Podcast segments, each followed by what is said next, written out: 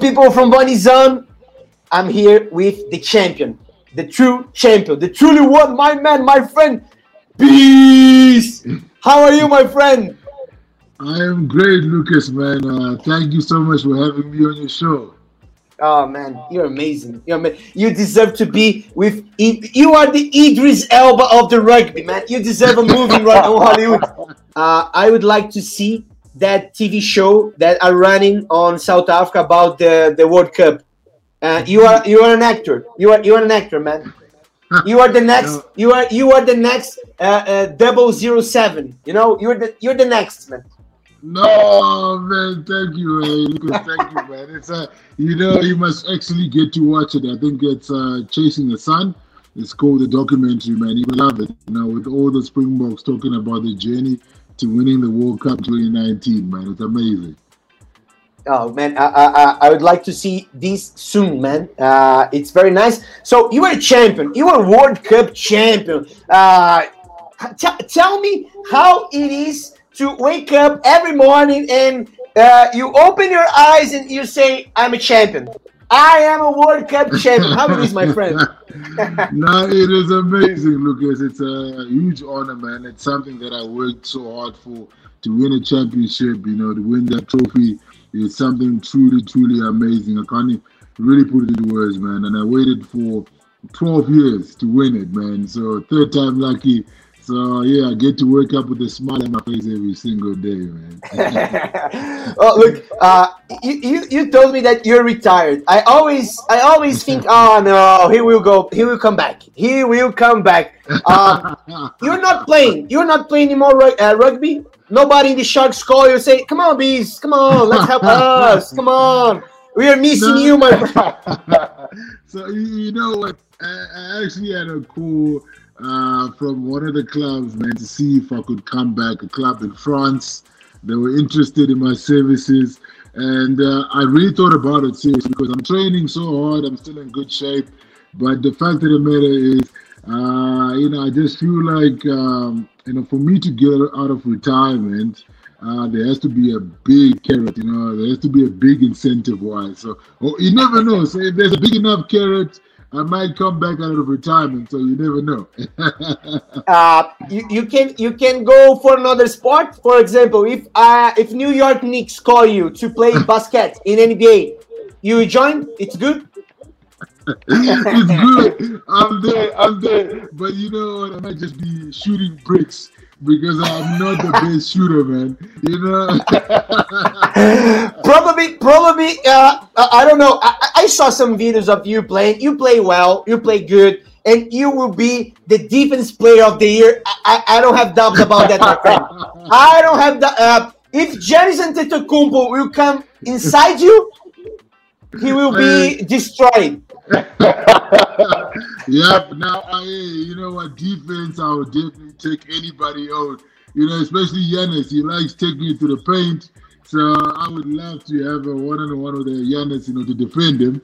But I don't know if, if I have to shoot. You know, if I'm gonna, you know, if I'm gonna get that three-pointer or get that, you know, that basket. So yeah, man, it's a bit difficult, but I can defend. Uh, I'm, I'm, I'm, I'm saying about I'm, I'm talking about uh, this joke about New York Knicks because uh, for people that don't know, my friend Beast and I, he's a great NBA lover. Uh, you are a LeBron James supporter. I'm here with the the, the cap for the champion. Uh, I almost I almost uh, joined you in your. I was in Miami. I saw uh, uh, Lakers against the Heat. You were in Orlando. You saw the uh, Lakers against uh, the Magic. Uh, we- almost get together there, but uh, you were a great NBA lover. I always saw on your Instagram, on your stories, you're watching the games. What time is in, in the game in, in South Africa? It's in the in the middle of the night.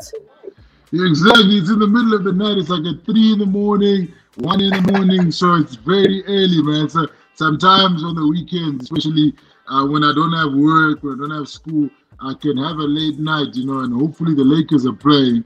So I get to watch, you know, the games uh, pretty early in the morning this side. But I guess, you know, if there's a if there's a Lakers game, it usually uh, uh, gets shown around 5, 4 a.m. in the morning. So I pre-record it. Then I will watch it again like the next day when I wake up. it, it's it, you watch the game uh, eating your breakfast because it's, it's early morning. It's, it's Exactly. I know. Exactly. And what I will talk, we will talk about an NBA soon. We will talk NBA. I would like to know what do you think about the finals. You know, I, I, I would like to see your opinion. But uh, let me know just about the rugby. Uh, I, I, I- how I how I said to you, uh, you were a champion. Um, it's a big legacy. How will your life change uh, now that you see all of the things that you've done uh, for the rugby? Uh, for the rugby in your country, for the rugby globally, because you are a global guy. Everybody knows you. Everybody know Beast. Um, how is the sensation about this? Your the, the legacy you leave for people, not just in your country, but most of them in your country and for the rugby itself. No, I think it's it's a massive honor for me, you know, because I guess uh, throughout my career, I always wanted to inspire people across, you know, um, the you know the entire African continent and the world, you know, at large. It was always my mission to, you know, to live, uh, you know, my life in such a way that a lot of young kids out there would look up to me and I'll be a role model. So it's, it's something that is uh, such a privilege for me, you know, to be known globally as a a rugby icon. You know, it's something that I don't take for granted. It's a it's a massive honor that's bestowed upon my shoulders, man. So you know, I feel like uh, every time when I'm doing something, you know, I'm representing that young kid uh, that dreams of being a pro rugby player one day and winning a World Cup, man. So my journey throughout my entire career has been to inspire. You know, so yeah, man, I'm really honored to be, you know, regarded as a rugby icon. Ah, you, you're amazing. You're one of the the, the, the great persons on earth that I have the pleasure to to meet. I'm, I'm talking about this because uh, in Brazil we have some guy, uh, guys like, for example, Neymar. Uh, We have the soccer uh, thing up here in Brazil that people, uh, the kid that grow uh, watching the soccer would like to play as uh, and be Neymar, something like that. And I know in South Africa you, you have the, the culture of the rugby. So uh, a kid that uh, watch the 2019 title of the World Cup, probably they they think, oh, I would like to be the next beast, something like that. So uh, this is the idea. It's a, it's a big thing. Uh, I- don't know that when you are in the field, maybe you are focused on the things on the field, but when you go back, there's a lot of people that uh, inspire on your image. You know. No, thank you, Lucas. Yeah, no, it's, it's, a, it's really something special, you know, to have a huge following, to have so many fans, you know, that have uh, supported me throughout my whole career. It's a massive, massive privilege. And I guess, you know, when you mentioned Neymar, I'm such a big fan, you know, I've, you know, watched his whole journey, you know, all the way to PSG and what he's been doing. And I think he's probably one of the most amazing uh, soccer players of our generation. And I hope that he wins a World Cup, you know, soon with Brazil because he needs to tick that box. So yeah, man, I think um, yeah, man, you guys got some amazing, amazing soccer players, man. So I've always looked up to cer- certain soccer players that have played for your team, so I can relate, man. Uh, wh- when you when you were here in São Paulo, I bought you a jersey of the Brazil, and I, I give to my pimpy. I give to my pimpy. My pimpy. It was a Neymar jersey. It- it- he, uh, the jersey was with my pimpy. He had to give to you, man.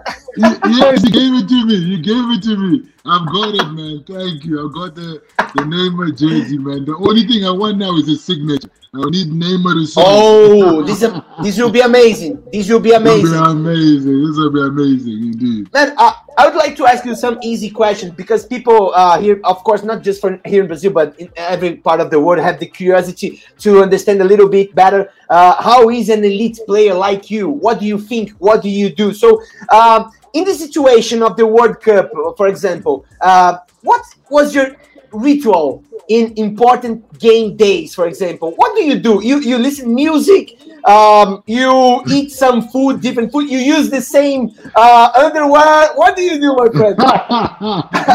no, Lucas, man. So you know what? For for you know, for the length of my career, you know, I played professional rugby for 15 years, and I Oh. never, I never changed my routine. So um, the the one thing, even before big games, even before the World Cup final, you know, I would always be found on game day listening to my music with my headphones, you know, listening to some hip hop, you know, listening to something that is going to calm me down because usually I get so hyped up. I want to get out there, you know, I want to smash someone, but I need to build up my energy on game day.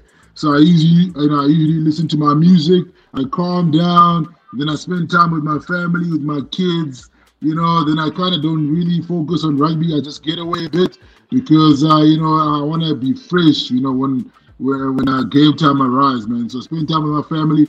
I have a nice big meal. I have um, a, a full chicken.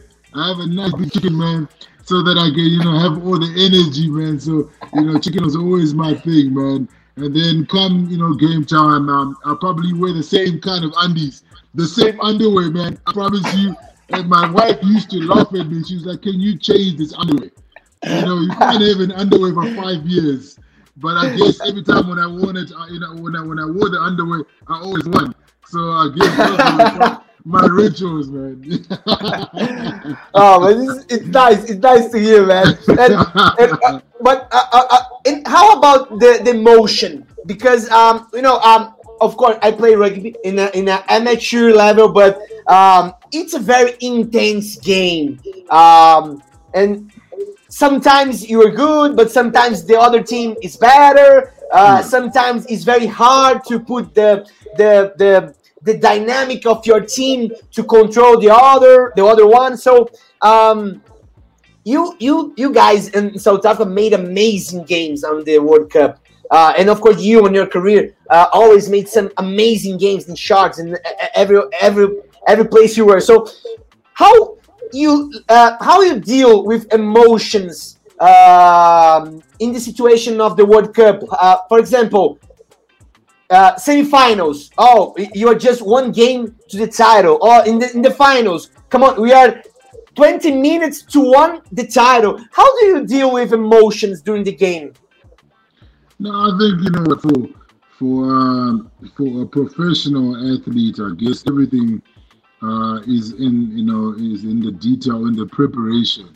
You know how you prepare for something, guess, gives you confidence because usually when you prepare well, like we did before the World Cup, you know, you were not, you know, even when you were put in tough situations, when you were put in a situation probably when you're one point, uh, one point behind, one point ahead, you know, and it's so close, you knew that we could, you know, you could still win because you know that you worked so hard, you know, you did everything, you know, in your power to make sure that you're successful.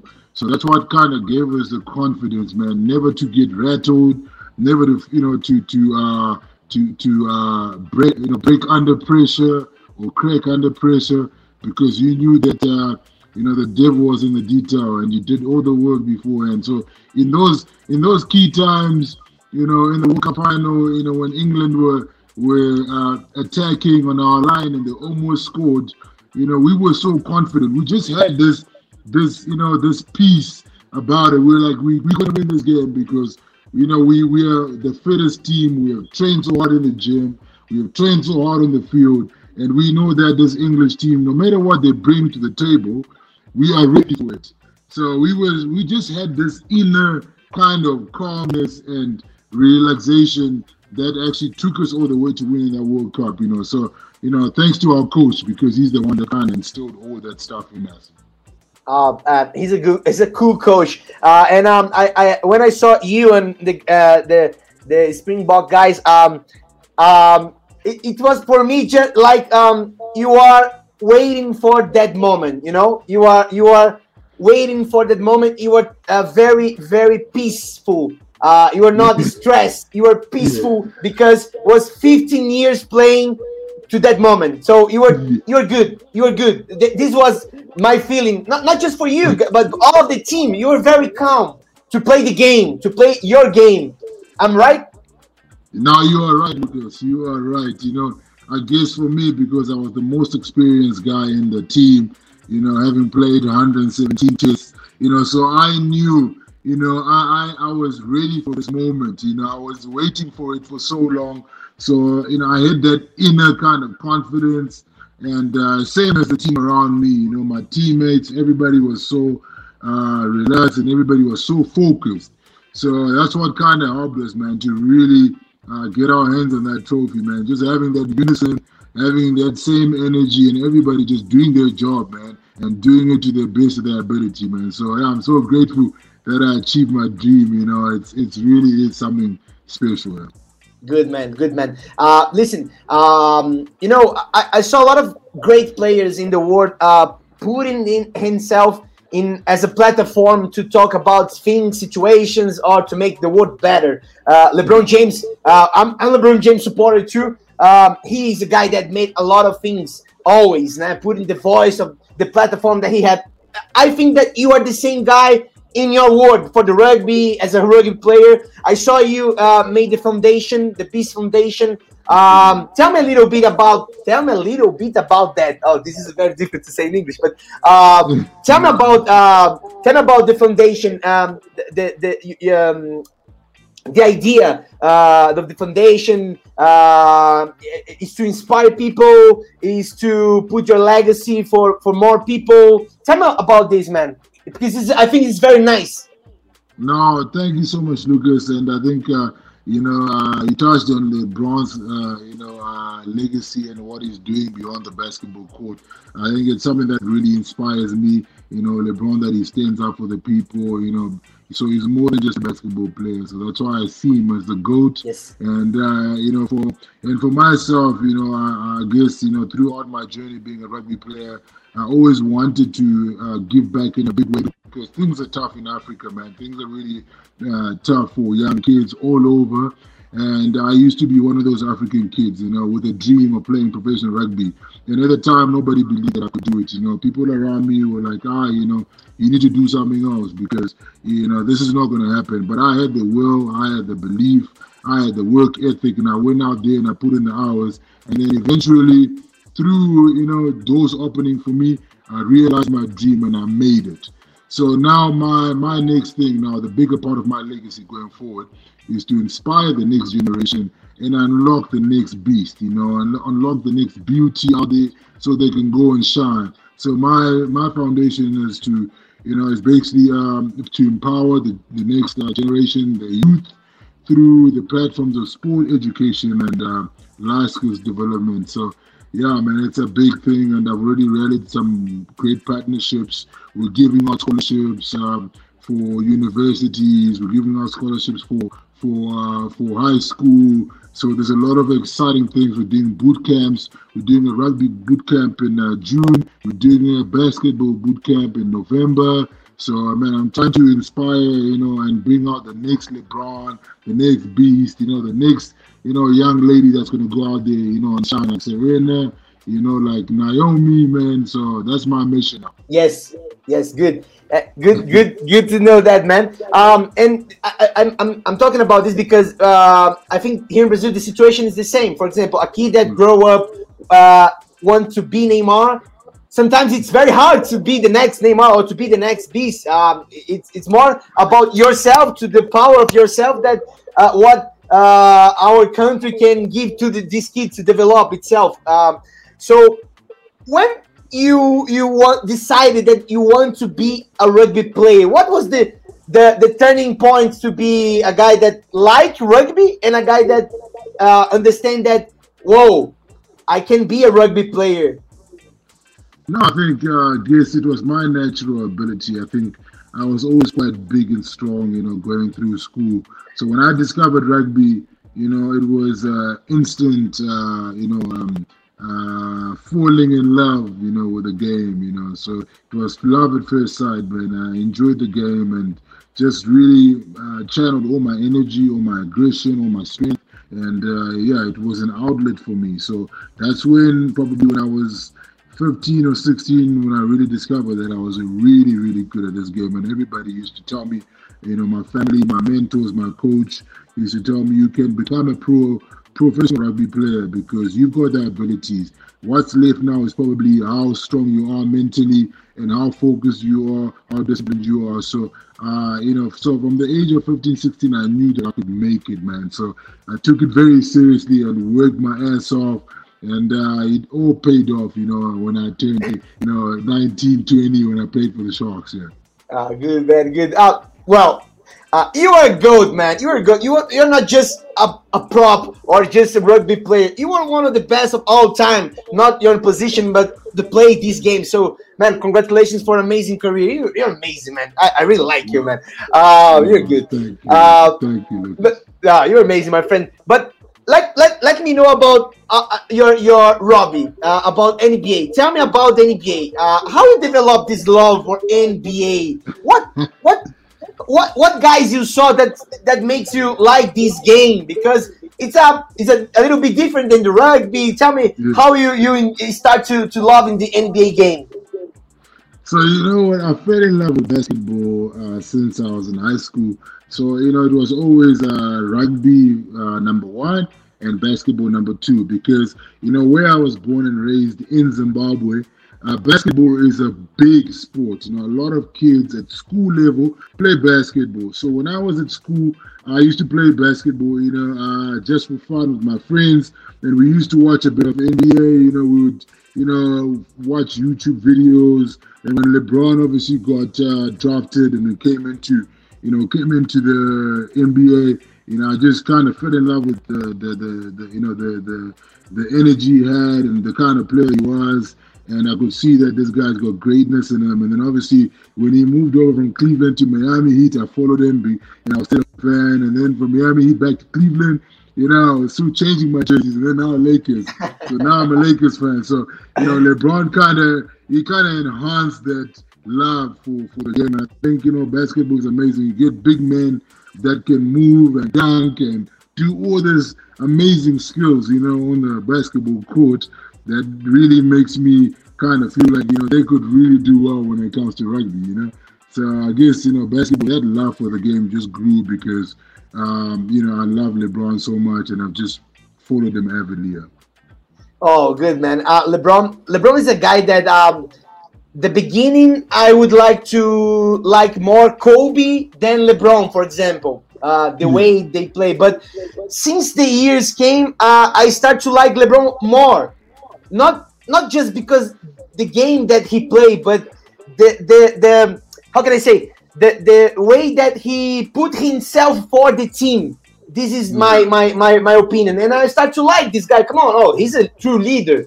Uh, mm-hmm. I, I start to saw LeBron not just a, a, player, but as a leader. And for me, this changed everything because uh, he he he he, um, he put himself in a position outside the the the, the, the basketball court. So I, I start to like that guy. Now I'm LeBron supporter since a lot of years. Now I'm I'm LeBron supporter.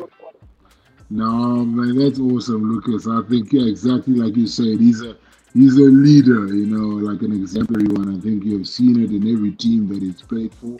And uh, yeah, so I think for me, that's what makes him, you know, one of the most uh, well-rounded players ever. You know, I guess you know Michael Jordan is still, uh, you know, probably the most gifted uh, basketball player ever. But I just think when you look at the guy who ticks all the boxes, you know, he gives back, stands out for the people, plays basketball, wins championships you know, he stands out for a lot of good things that are, you know, that are uh, good for human beings. A family, he loves his family.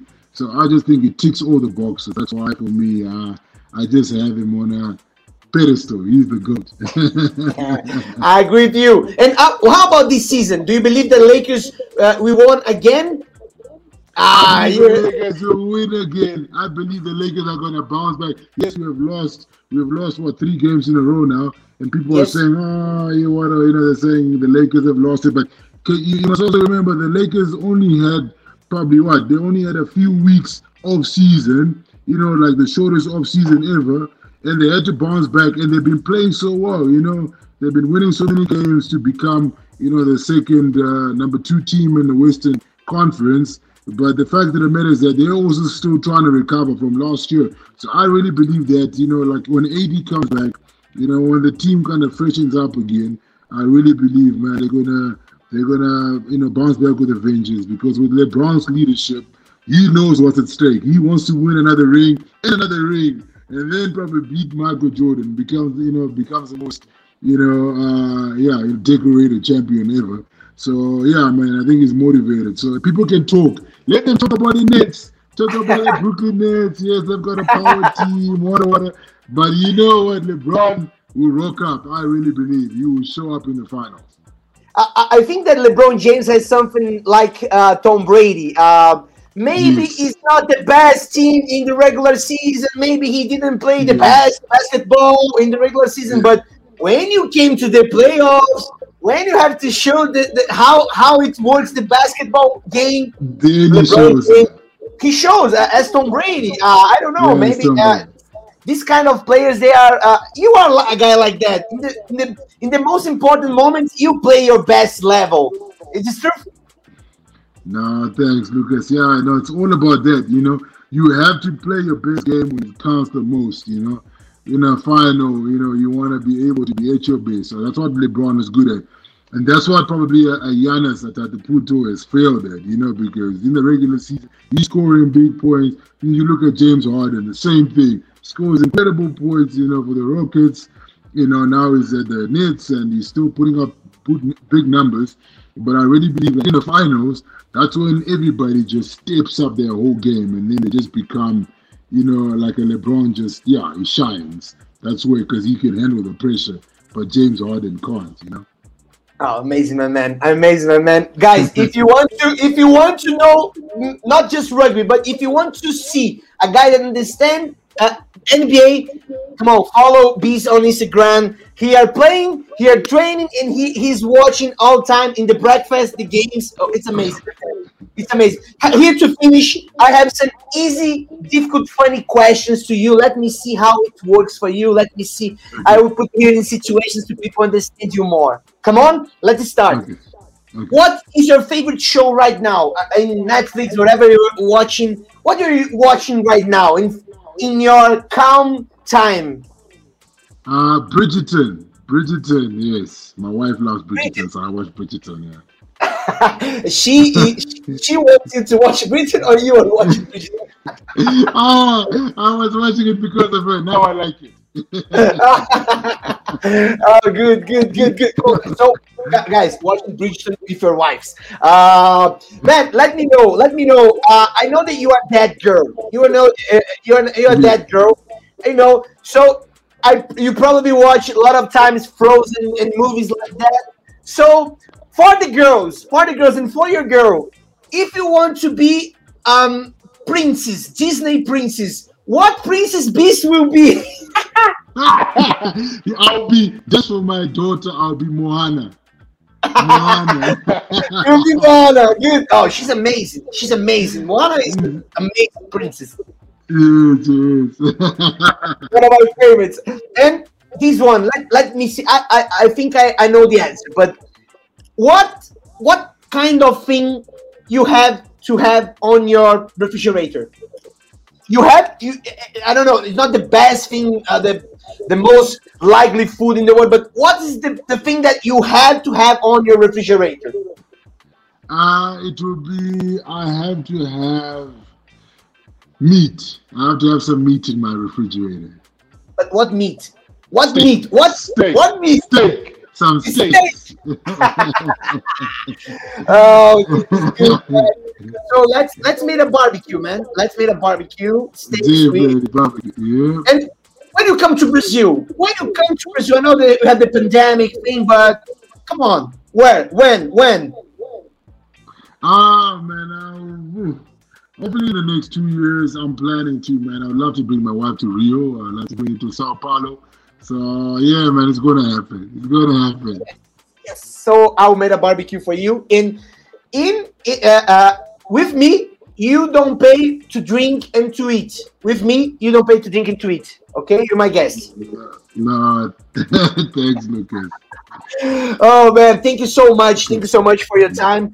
Um, Pleasure, brother. it's amazing. It's amazing. People, um, we were talk, having the opportunity to talk with a, great champion. Uh, so congratulations for all your career. Um, and I know that the next chapter of your life right now, uh, all the things you've done inside the pitch will be amazing too. Uh, uh, I, I- wish all the best in your foundation.